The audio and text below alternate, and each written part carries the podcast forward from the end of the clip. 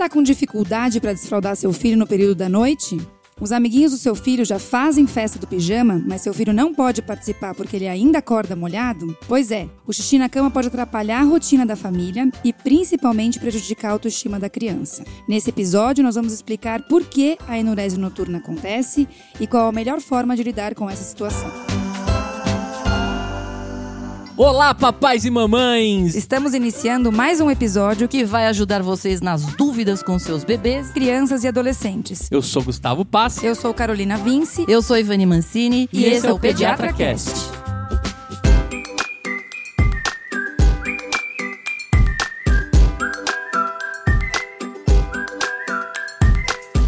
Eu sou Gustavo Passe, apaixonado por podcast, pai do João e criança que brinca com fogo, faz xixi na cama. Aham.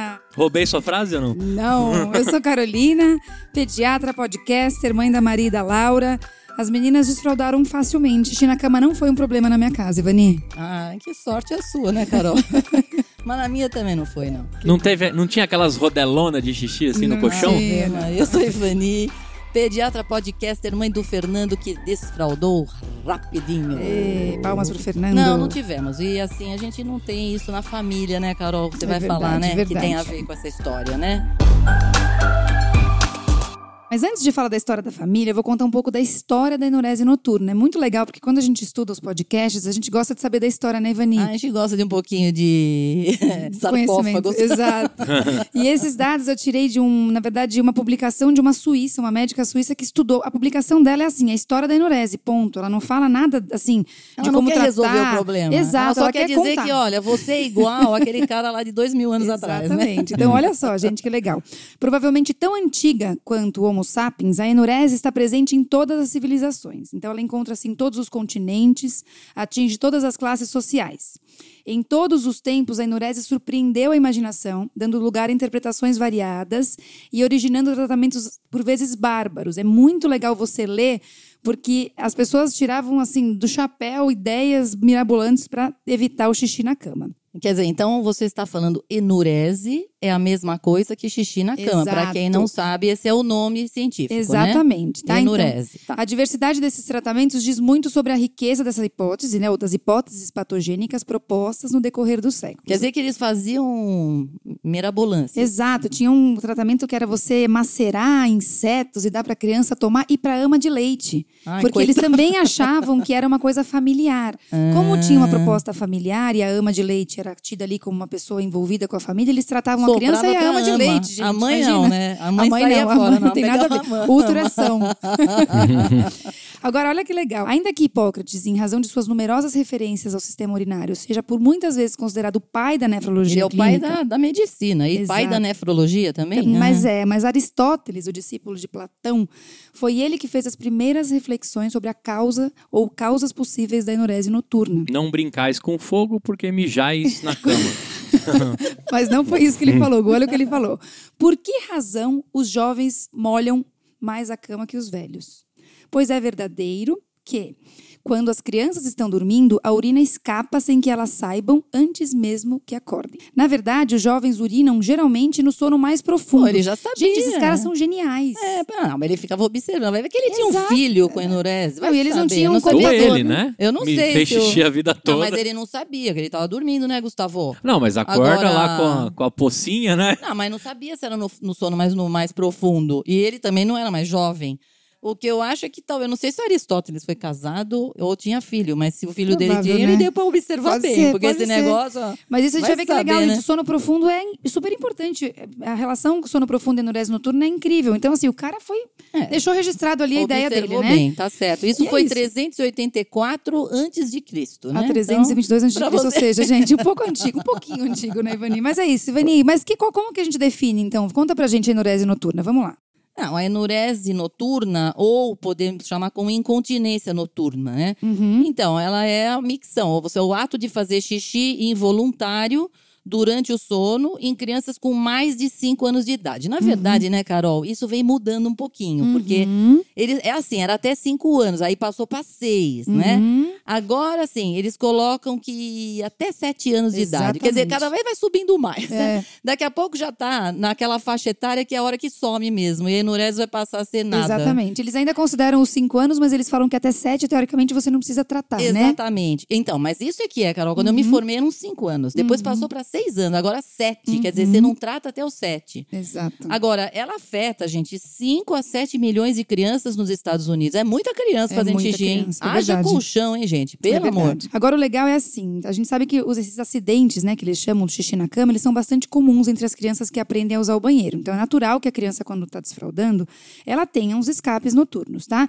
Então, cerca de 20% das crianças têm algum problema de enurese noturna aos 5 anos de idade e até 10% ainda tem aos 7 anos, que provavelmente é a população que vai precisar de alguma intervenção ou alguma ajuda, né, Mas Ivani? na adolescência também pode ter, Carol? Pode, Ivani. A taxa estimada para os adolescentes é de 1 a 3% e na vida adulta gira em torno de 1%. Então, ou seja, Sim, gente. Principalmente quando você toma aquela cerveja, né? Aquelas Ah, três é. cervejas antes de dormir.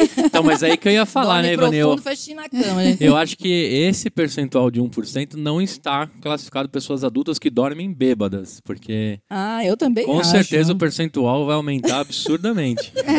Mas a gente não considera realmente, gente. Neurese noturna é uma pessoa que, em condições normais de temperatura e pressão, Ah, escapa periodicamente xixi. Mas, gente, 1% de 7 bilhões de pessoas, pensa quantas Não, pessoas é afetadas. muita gente. Adultos, é muita gente, Sim, né? sim. Então, assim, é um problema que realmente circula aí, mas ninguém fala sobre, né? Agora, Carol, muito frequente, às vezes, quando a criança começa a desfraldar, Uhum. as mães falarem assim: ah, então agora vou tirar a fralda noturna. Uhum. Porque, assim, de dia, né, a criança tira a fralda, você vai levando no banheiro, ele vai fazendo o xixi e tal. Aí a pessoa acha que se ela tirar a fralda da criança à noite, a criança não vai fazer o xixi. Não é bem assim, certo? Uhum. Não é, não é. É um processo de treinamento, né, Ivani? A gente vai falar um pouco à frente, mas é isso. Essas perdas ocasionais no desfraude até sete anos, então a gente, olha o que a gente está falando. Eu começo a pensar em desfraudar meu filho aos dois anos. Eu tenho um intervalo imenso para essa criança desfraudar no período noturno. Isso não quer dizer que é um problema, certo? Então tenha muita atenção com isso, né, Ivani? É, já vai- não vai tendo mais fralda, o tamanho da É fralda. horrível. É bem ruim, né? meu? Exatamente. Mas, assim, ela é mais frequente em menino, né? Assim, duas a três vezes mais frequente em menino do que menina. É duas a três vezes mais, gente. E é, normalmente é o que a gente vê no consultório, né, Ivani? Engraçado, é difícil ver menina com enurese. Pensa, se você tem quatro crianças, três meninos e uma menina. Bom, mas aí a gente pode classificar, só para vocês entenderem e organizarem os pensamentos, tá? Como é que a gente vai chamar a enurese? Então, vai chamar de enurese primária, aquela enurese que a criança nunca controlou o xixi, provavelmente a criança que está desfraudando, e ela não consegue ainda segurar o xixi noturno, mas existe a enurese secundária. Sim. Que é aquela criança que já controlava, já não tinha nenhum problema em molhar a cama e de repente ela volta a fazer xixi na cama. É, eu me lembro de um caso que eu tive aqui, que era o seguinte: a criança já estava controlando né, o xixi à noite e a mãe estava gestante. Hum, Acontece que essa mãe perdeu a criança, gente. Foi uma, uma tragédia, porque ela perdeu o nenê, já estava assim, quase como para ter o nenê já. Nossa. Acho que ela tinha umas 36 semanas. meu Deus. É, não se sabe exatamente se tinha sido uma circular de cordão ali, que a criança acabou morrendo. E olha, pensa, já estava com tudo pronto, o quarto pronto, a criança estava esperando aquele irmão. De repente, o irmão não veio. Hum. E essa criança passou a fazer xixi na cama. Então teve uma, uma, sabe, um impacto muito grande, né? Isso tem a ver, Carol? Sem A dúvida. enurese secundária, aquela que essa criança já conseguia segurar. Sem dúvida. E, e o grande ponto de apoio, a gente vai ver à frente, realmente são as questões emocionais, né, Ivani? Então, esse menino aí é um, é um exemplo muito bacana para as mães entenderem o que, que é- normalmente está associado a essa enurese secundária. Uma criança que tem toda a função orgânica normal e que, de repente, volta a Então, mas você vê, né? Esse caso me marcou porque a gente não vê isso com frequência. O mais frequente a gente vê aquela Uhum. Enurese mais. primária, aquela que a criança que nunca, né? A gente pergunta, Uhum. mas alguma Muito vez ele acordou seco? A mãe olha com aquela cara triste e fala: não, nunca. Sim, É duro, né? exatamente. Mas, assim, você vê, eu me lembro de vários aqui que eu tenho, que são faz xixi na cama, mas o que me marcou como secundária foi esse, eu não me lembro de outro. Sim. Então é mais raro, né? Muito mais raro. E é o que normalmente impõe a necessidade de você olhar com um pouquinho mais de cuidado, né? Agora, Carol, por quê? Por que, que a criança faz xixi na cama? Me explica, meu. O que, que tem que acontecer para a pessoa não fazer mais xixi na cama? a gente tem que pensar em três pontos de apoio para a gente entender a enurese, né? A bexiga. Então, assim, muitas vezes a criança tem um espaço da bexiga que não consegue é, conter todo o xixi que se acumula durante a noite. O rim, acredita-se que a produção de urina é muito grande no período da noite. E o cérebro. Isso, isso. O cérebro, então, tem os três pontos: bexiga, rim e cérebro. Por quê? Porque o cérebro, ele- ele não sabe ainda. A relação bexiga e cérebro, ela vai se desenvolvendo. A criança pequena, ela faz xixi por reflexo. A bexiga enche, contrai, a criança faz xixi, ela não percebe que ela está fazendo xixi. Com o tempo, tanto que a gente fala, né, Ivani? Ah, será que meu filho está pronto para desfraldar? Ele te avisa. Ele fala xixi ou cocô, porque muitas vezes chama tudo de cocô.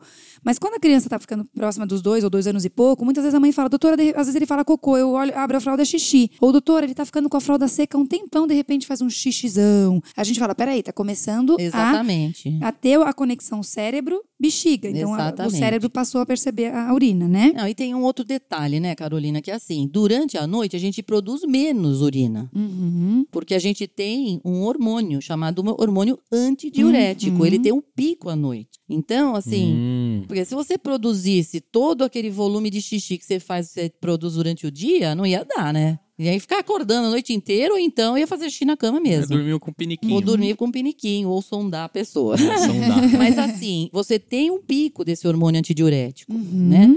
E, e assim, na minha cabeça, Carol, eu fico imaginando que você atingir essa maturidade cerebral para produzir esse hormônio antidiurético também pode ser um detalhe aí no Uhum. Sem meio, dúvida. porque aquela criança que demora mais para atingir isso, ela pode ter mais xixi e no fim não aguentar e fazer xixi na cama, não é? Sim, e vai estar listado entre os problemas que é, motivam a procura de um médico. Assim, o hormônio antidiurético, de fato, é um- uma provável associação da enurese noturna, sem dúvida, Ivani. Perfeito. Agora, quando a gente fala assim de uma situação habitual, então, pensando nesses três pontos de apoio, o que, que aumenta o risco da enurese noturna? Então, a gente vai falar cinco pontos importantes. Então, o primeiro é o tempo, Ivani. É isso que a gente acabou de falar. Às vezes o seu filho só precisa de mais tempo para amadurecer.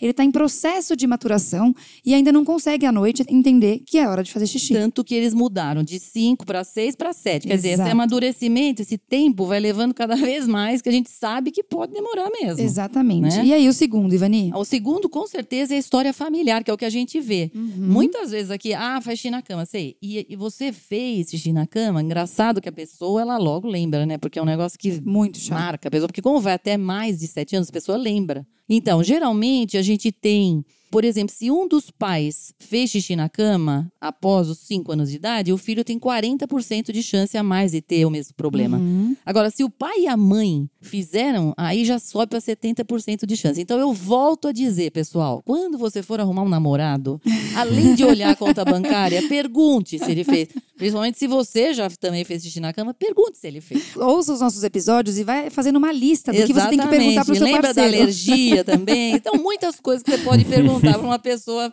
para ver se ela realmente se encaixa no É seu. isso aí. no seu- João já tá em 40%, mas não vou dizer se é eu ou se é a Carol. Ih, eu já sei quem é. Ih. Hum, e vai, vai ficar até o final desse episódio aí um segredo. Nossa. Ó, o terceiro ponto que aumenta a chance de enurese são os hábitos alimentares. Por quê? Alguns alimentos têm um perfil ou têm uma, uma ação diurética, principalmente a cafeína. Eu sei que a gente não costuma dar café para as crianças, mas tem mãe que dá chá, né? Tem mãe que dá chá. Chamate. É, às vezes sim, tem crianças que tomam chá. E aí, é, o que eles percebem é que algumas crianças têm uma sensibilidade enorme à cafeína. Então, preste atenção aos hábitos alimentares e não só isso, ao ritmo de hidratação. A gente vai falar um pouco à frente É, tem umas quando a gente crianças falar. que bebem água tudo de noite. Exatamente. Ivani passa o dia inteiro brincando sem tomar água, aí, Aí janta de e noite quer vai com hidratar. dois garrafinhas de água pra cama. Eu falei, tá louco, né, Isso entra no padrão alimentar que aumenta a chance de enurese também. É Hum. isso aí. E o quarto ponto, Ivani? Justamente os estresses da vida, Uhum. as mudanças de vida, né? Esse é aquele que eu tinha falado da enurese secundária, que é aquela criança que passa por um estresse. Uhum. No caso que eu contei, né, foi uma tragédia. Mas às vezes não chega nesse ponto. Às vezes só a mudança, por exemplo, de escola. Às vezes a criança pode ficar estressada e fazer xixi na cama, voltar, né, fazer xixi na cama. Ou, por exemplo, uma separação, né? Ou Um o irmão vai chegar, né. Ivani? O contrário. Esse menino se frustrou porque o irmão não chegou, mas, mas, às quando vezes chega chegada... também, a criança também fica lá meio estressada, É. porque ela fica meio, meio, né, em papel secundário, né? Exato. E o quinto ponto, que já tinha sido descrito pelo Aristóteles, o sono. Um padrão de sono profundo pode fazer parte do desenvolvimento ou da, pode ter relação com a enurese noturna. Então, tem crianças que acabam tendo um sono muito profundo e isso impede que elas percebam que a bexiga está cheia e que não é para fazer xixi. Tá certo. Tá? Então, isso é um padrão de sono que eles observaram. E aí, quando que a gente tem que procurar atendimento médico? Então, a gente falou de coisas assim do cotidiano que a gente imagina que vão se resolver, né, ao longo do tempo, é, esperando a idade certa, conversando com a criança, intervindo nessa coisa emocional, mas podem existir situações realmente que são problema, certo? Às vezes elas desencadeiam Exato. o problema. Essa é Uhum. a verdade. Uhum. Porque assim, você pode, por exemplo, ter o xixi na cama, que é aquele que não está associado a nada. É justamente esse amadurecimento que Isso. não chegou lá, tá Uhum. certo? Uhum. Claro que assim, você tem que tirar da frente situações. Por exemplo, uma infecção do trato urinário, infecção Isso. urinária, Uhum. né? Geralmente, assim, você tem a criança que faz xixi na cama, você pede um exame de urina. É claro, né, que infecção urinária, você tem outros sintomas junto, né, Carolina? Mas Uhum. tira da frente, né? Exatamente. Um segundo ponto é intestino preso, que a gente chama de constipação ou obstipação. Por quê? O intestino e a bexiga eles ficam muito próximos. Tá? Então a gente sabe que os músculos que são utilizados para a contração da eliminação de fezes e urina, eles vão trabalhar muitas vezes de maneira síncrona. Então, quando a criança tem um intestino muito repleto de fezes, um intestino muito, é, um intestino que tem alteração da função, isso pode interferir na função da bexiga também. Então é importante tratar o intestino preso, porque isso pode ser a causa ah, do xixi na cama. Tá? E assim como doenças do trato urinário, isso é muito mais raro, tá, gente? Normalmente não tem nenhuma doença, mas é importante que a criança que persiste depois dos sete anos fazendo xixi na cama, que você faça uma investigação de como está o funcionamento do trato urinário dessa criança, certo? Certíssimo, Carol. Assim como, por exemplo, doenças neurológicas. Uhum. Por exemplo, às vezes você tem uma doença na medula, lá no- na parte final da medula.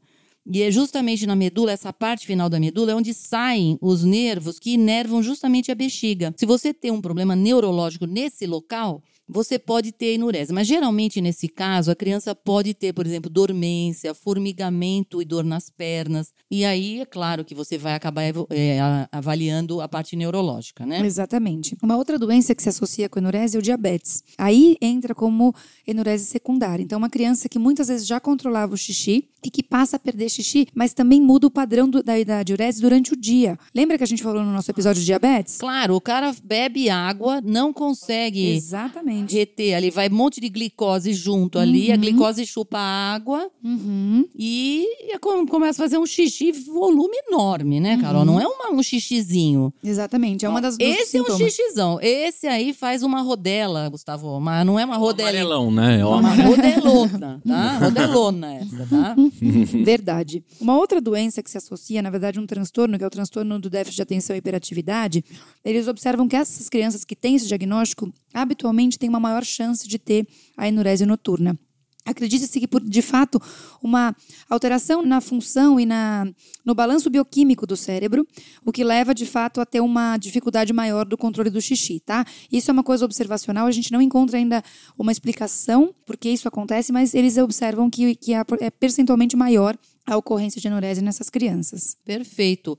E aquilo que eu tinha falado, aquela pessoa que não atingiu a produção de hormônio antidiurético, que é justamente o hormônio que faz com que você tenha menos urina durante a noite, é, a, a pessoa, a criança, ainda não atingiu o nível que vai ser adequado para ela ter menos urina durante a noite. Então, Uhum. esse amadurecimento não chegou, ela tem uma insuficiência hormonal e, claro, faz mais xixi porque produz muito mais xixi, certo? Exatamente. E o último ponto que eu acho que é muito importante a gente falar é o padrão do sono. Então, a gente falou em sono profundo, que é uma coisa que é, é um padrão da pessoa. Porém, crianças que roncam e que têm algum tipo de obstrução da via aérea, elas podem ter uma maior chance da ocorrência de enurese noturna. Então, se o seu filho ronca, se o seu filho faz pausa respiratória que caracteriza uma apneia do sono, é muito importante que você passe por uma avaliação médica, que você divida isso com o seu pediatra, porque a gente sabe que a apneia do sono, ela acaba é, interferindo na produção do hormônio denominado peptídeo natriurético atrial. Ele faz com que os rins produzam urina extra durante o sono,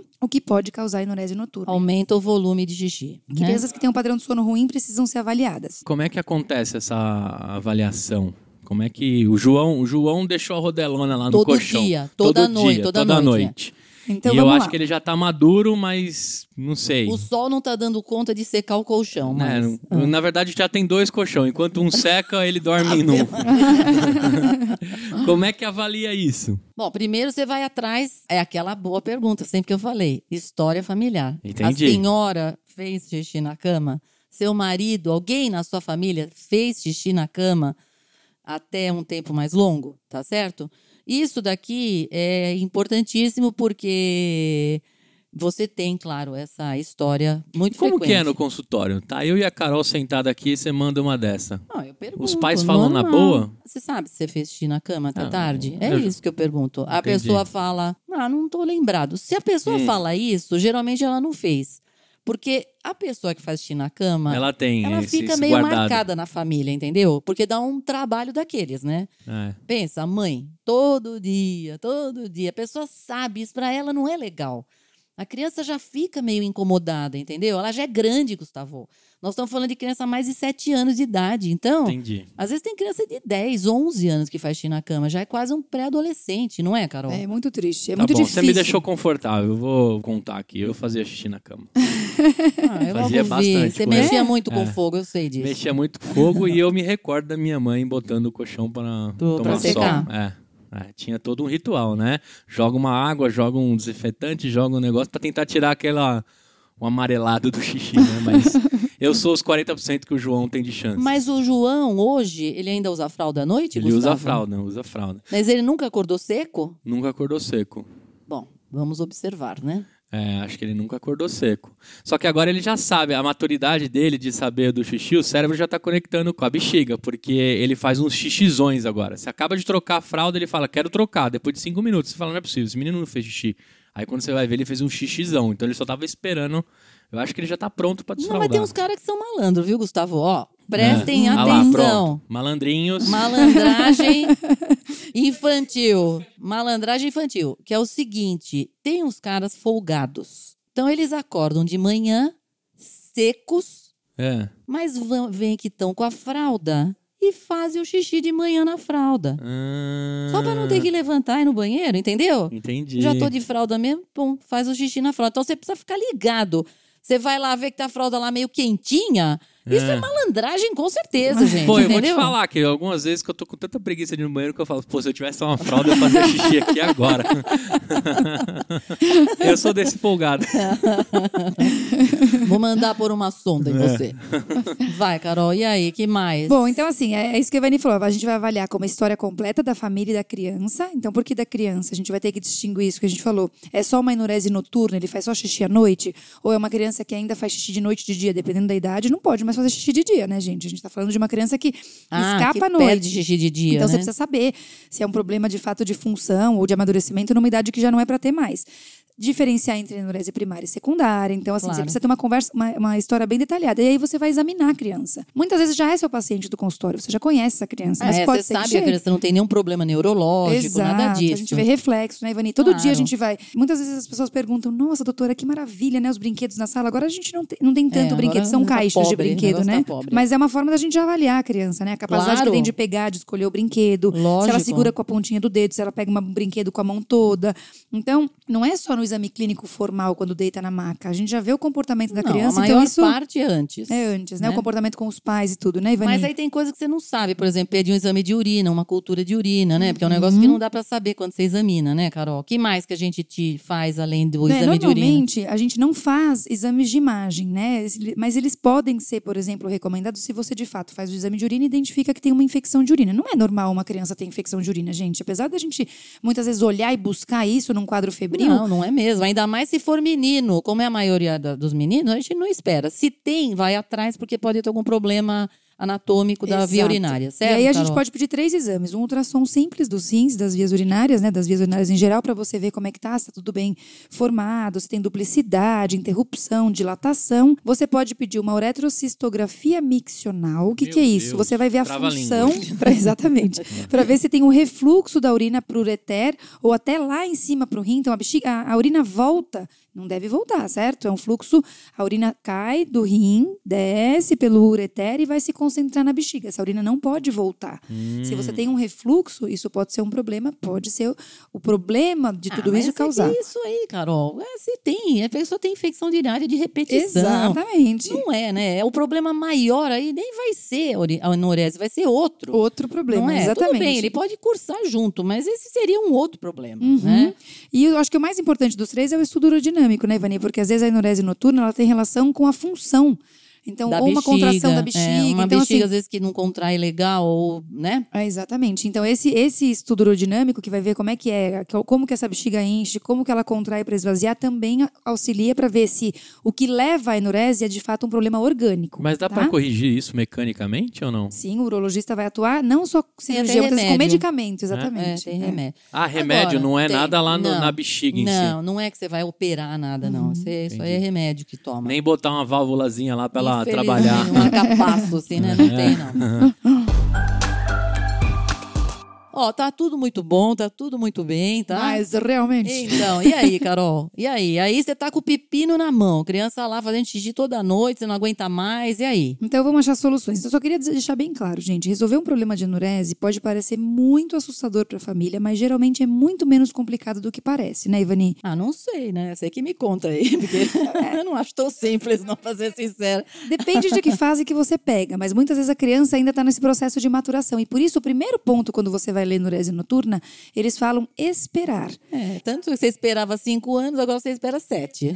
Exatamente. Então a ideia é esperar mesmo, porque às vezes a criança só precisa de um tempo maior. Ah, sete anos é o corte. Você imagina quantas crianças que tiveram o corte com cinco anos e que elas simplesmente precisariam de mais um ou dois anos para poder amadurecer. Será que sete hoje é o corte? Talvez a criança vai amadurecer com oito, tá tudo bem. É isso aí. Então o primeiro ponto é esperar. Passar um papel contact no Exatamente. colchão, né? Já dá uma. Colchão com plástico. É isso aí, bota é. o plastiquinho no E colchão. Vamos em frente, né? Depois de esperar, Ivani, nós temos estratégias comportamentais. É, então, Carol, e aí, hein? Vai pro filho e pergunta se tem alguma coisa que não tá boa, né? Vamos em frente. Você vai olhar, se, Exato. sei lá, tem algum problema na escola, tá tendo, sei lá, tá bullying. É, vai caçar algum problema, né, gente? Que é, às vezes, até assim, uma coisa, às vezes, na, a raiz na enurese noturna, ela pode ser emocional mesmo, entendeu? E você conversar com seu filho aí pode ser importante. Aliás, assim, também é importante que ele não tenha nas costas, assim, esse peso, né? Uhum. Porque também, né, Gustavo, é difícil. Você lembra até hoje que o colchão ia para o sol. Uhum. Imagino que a cara da sua mãe não devia ser mais, assim, alegre, né? Eu diria Ah. eu, né? Quer dizer, a pessoa fica lá meio marcada, entendeu? Ela sabe. E outra, um negócio que ela não consegue. Assim, ah, hoje eu não vou fazer. Que, que você vai fazer? Você está dormindo, gente. É duro, né? Não dá para pôr a culpa na pessoa, né, Carol? Exatamente, é e isso outra, mesmo. eu sou o caçula, né? Então quando tinha essa situação de colchão pra fora, meus irmãos já via aquilo, eu falei, Ih! Ixi, Xixi olha, olha isso, gente. É, aí já chegava lá na sala, quem é o mijão aí da vez, né? Tinha várias. A própria né? família já faz uma É. gracinha, né, Gustavo? tudo Ou senão, bem. meu irmão trazia as namoradinhas, minha irmã os namorados, falava lá, o meu irmão, meu irmão. é, Não acredito. Caramba, fez xixi na cama de novo. Eu tenho um caçulinha aqui que não, não deixa uma segura. gota de xixi dentro Não, vou dele. dizer, não. Irmão, quando resolve fazer bullying, o negócio não é brincadeira. E eu me lembro claramente dessas brincadeiras. Um outro ponto comportamental é você se certificar de que a criança esvaziou bem a bexiga na hora de dormir. Por quê? Muitas vezes a criança ela faz xixi só para perder a sensação de, de bexiga cheia, mas ela ainda tem uma, um xixi. Isso não é bom, mas pode acontecer. Então, o que eles sugerem é que você peça para a criança fazer 15 minutos antes de dormir, faz xixi, e quando vai dormir, faz xixi de novo. Então, essa, essa bexiga está vazia de fato quando a criança vai deitar, tentando diminuir a chance de eh, um xixizão na cama, certo? Certo, Carol. E outra coisa que é importante é que tenha um sono adequado. Quer dizer, não dá para ficar aquela, na- naquela tela até o último minuto para depois querer dormir. Aí vira aquele sono que não é aquele sono relaxante, aquele sono adequado. A criança fica. É, não tem um sono que realmente. que passe por todas as fases bonitinho, entendeu? Resultado, isso bagunça tudo. Você precisa ter aquele pico de antidiurético. Às vezes a criança vai dormir muito tarde, não relaxa direito. Isso tudo pode atrapalhar também, certo? Certo. Um outro ponto importante, Ivani, que a gente esquece é facilitar o acesso da criança ao banheiro. Muitas vezes a criança tem medo do escuro, a criança pode tropeçar ou bater em alguma coisa. Então, assim, é, é muito importante de dormir você lembrar da criança, ó, tem uma luzinha de acesso, ou não se esqueça que o banheiro é ali. Então, eles falam que isso é importante sim para a criança saber que se ela acordar com a bexiga cheia, dá tempo de correr e acessar o banheiro. Agora, Carol, eu achava, pe- pelo menos que para os meus pacientes, eu falava duas horas antes de dormir você não bebe mais água. Não é para fazer essa restrição? É para fazer isso, só não é para você restringir a hidratação do dia, Ivani. Então você Ah. precisa redimensionar, porque muitas vezes o que eles acham é que assim, ah, então hidrata um pouco menos, isso está escrito em muitos textos. Ah, então assim, limita a hidratação e principalmente no fim do dia. Mas não, essa criança, por exemplo, eles falam tem oito, oito copos d'água por dia. Você tem que distribuir essa água ao longo do dia para que essa criança receba o mesmo volume, mas de fato, eles não falam nem duas, eles falam uma hora antes de dormir, essa criança não deve mais esse beber Então, eu, líquido. Eu achei que era Pouco duas tempo, né? horas. É, geralmente eu peço duas, aí encerra, né? Uhum. Sopa, porque também toma sopa de noite, depois toma água, depois toma leite, depois, né? É Exatamente. um monte de líquido.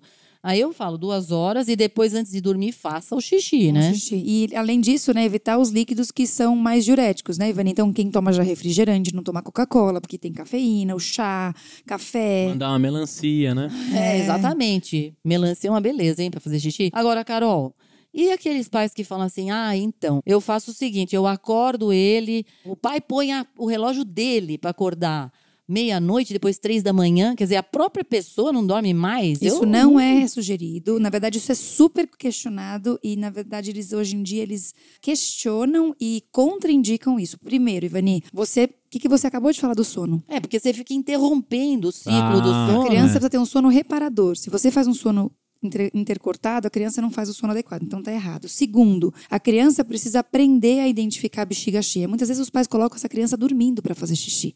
É, E aí ela vai manter o mesmo padrão. Imagina, É que eu ia claro, coitado Dormindo. vai lá que parece um zumbi. Exato. Não, se fazer meu pai xixi. fizesse isso, eu ia fazer xixi nele. Só pra ele, só pra ele parar de fazer isso A comigo. criança tá dormindo, Gustavo. É. Dá até dó dos coitados, gente. O que sugere-se, na verdade, Ivani, com relação a esse despertar, é que você tente olhar eh, em que momento o seu filho molhou a cama. Então, por exemplo, você vai lá na cama e, e percebe às quatro da manhã que a cama ainda está seca. Hum. Aí você vê às 5 da manhã, a cama 5 e 20, todo dia 5 e 20 molha. Talvez, nessa situação, a criança já passou quase a noite inteira dormindo. Mas Hum. às 5 e 20 é a hora que escapa.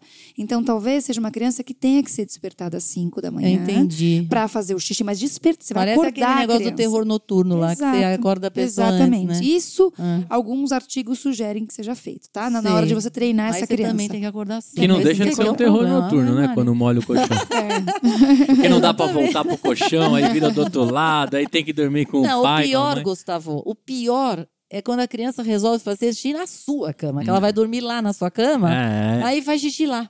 É verdade, Pensa. é verdade, Vanessa. Já Ninguém aconteceu. merece Na verdade, isso aconteceu isso. comigo não faz tanto tempo. A Maria tomou, ela fez natação, ela tomou tanta água. Eu falei, filha, você tá exagerando na água. E ela não fez xixi na minha cama, ela fez xixi do lado no meu pé. Porque ela chegou, mamãe, minha bexiga tá muito cheia. A hora que eu pus o pé no chão, ela fez no chão. Eu falei, não, gente, ninguém merece. Às quatro da manhã, xixi no chão.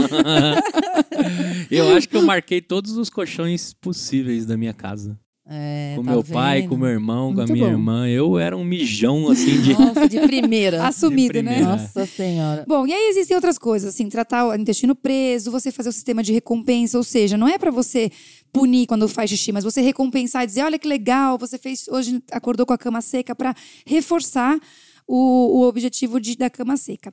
Mas aí a gente vai sair dessa coisa comportamental, Ivani, e vai começar a pensar em coisas de fato que são utilizadas É, porque o comportamental, né, nem sempre Nem dá certo, sempre né? Você vai, funciona. vai, fala, fala, fala, mas não resolve, né? É, e eu- aí? O que os artigos americanos falam muito, Ivani, quando você lê, que não é um padrão muito comum da gente ver no Brasil, são os alarmes de eu xixi. sei, a gente não usa muito aqui. E eu não, Não. sei, viu? Eu tenho um certo, uma certa angústia com Eu os também, alarmes. Ivani. Eu também, mas eles falam, eles Porque o defendem alarme não demais. acorda só a pessoa, ela acorda os outros também. Exato. Ah, você tá Exatamente. Brincando? É alarme de alarme É mesmo? assim, alarme. Gustavo, ele é um, ele é Sensor. um dispositivo e que você coloca próximo ali do local da fralda, na verdade, porque a criança está de fralda, né? Aham. E quando ele percebe a umidade, ele toca. Como se fosse o- os bombeiros ter que apagar um incêndio. Aí sai todo mundo na... Mais ou menos isso. Só que é verdade, contrário, tem que parar é, de jogar água, Na né? verdade, é assim, a barreira que rompeu, entendeu? Ah, Que, entendi. né?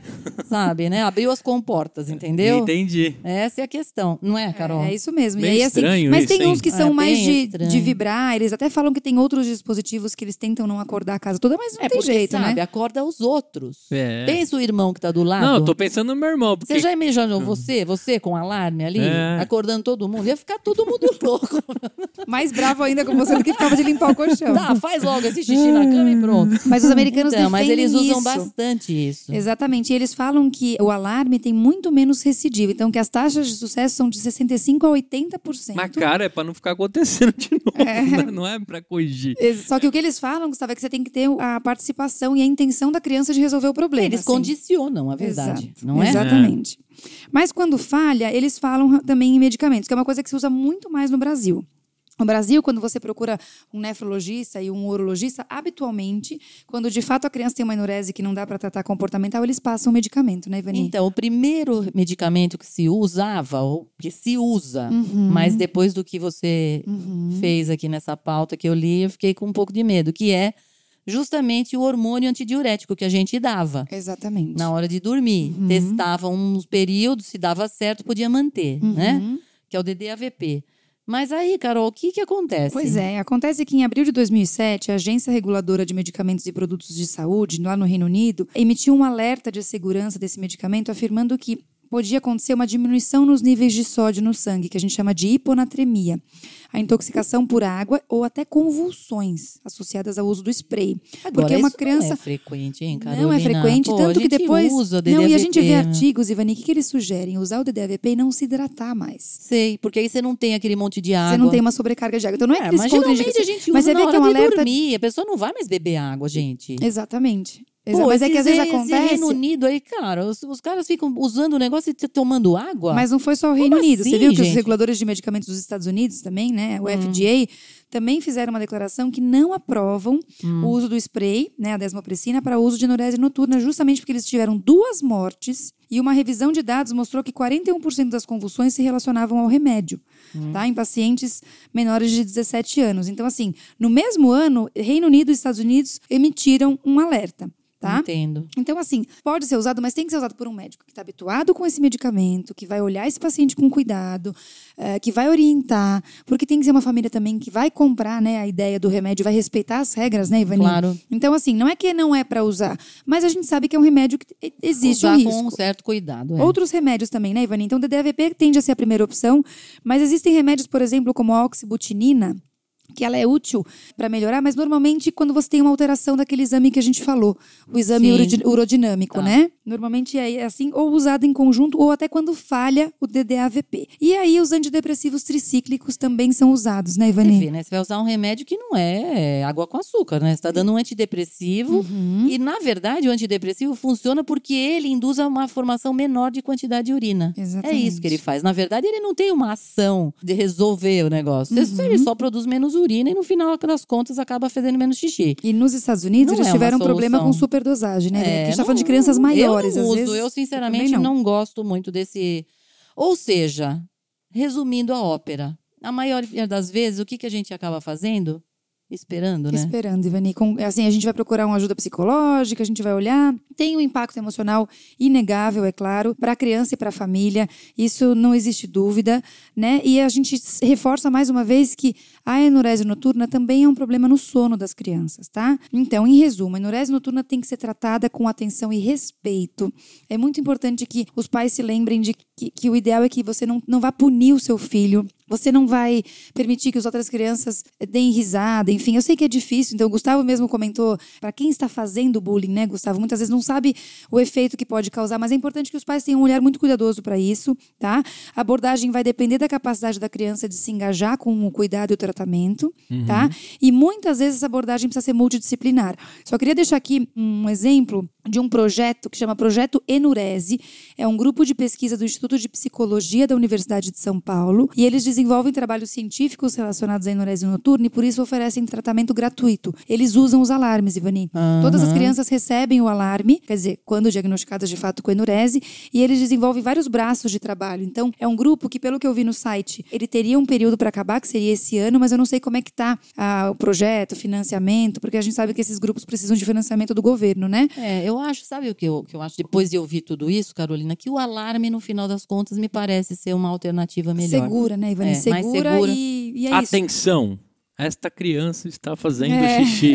Atenção, atenção, atenção. Tem aquele de atenção. carro, né? Atenção, Esse este veículo está está sendo- sendo roubado, né? Exatamente, é. E mais do que isso, né, Ivani? Quando você vai ler recidiva, que criança que toma só o remédio e interrompe o remédio, todas elas voltam a fazer xixi.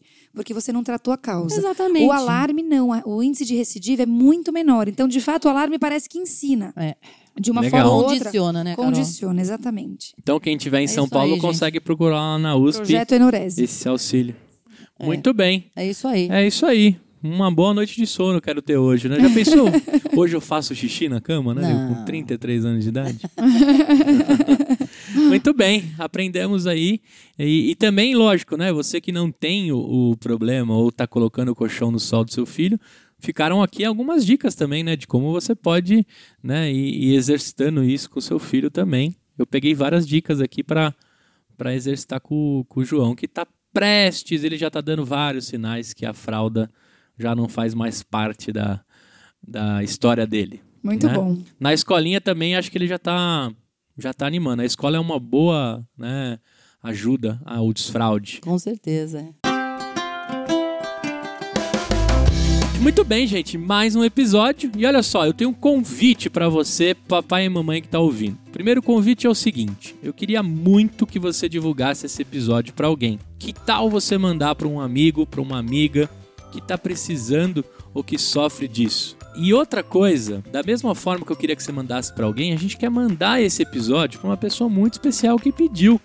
Doutora Carol, quem foi que pediu o xixi na cama? A gente quer oferecer esse episódio a Ilana Tabashi, uma ouvinte assídua do nosso PediatraCast, que pediu o episódio. Então, esse episódio vai pra você, Ilana, e pra todas as mamães que precisam de ajuda com essa questão aí. É isso aí. Então, tá vendo? A gente deixou no finalzinho pra você ouvir, justamente pra você pegar o aviãozinho aí do seu Instagram e mandar pra alguém esse episódio.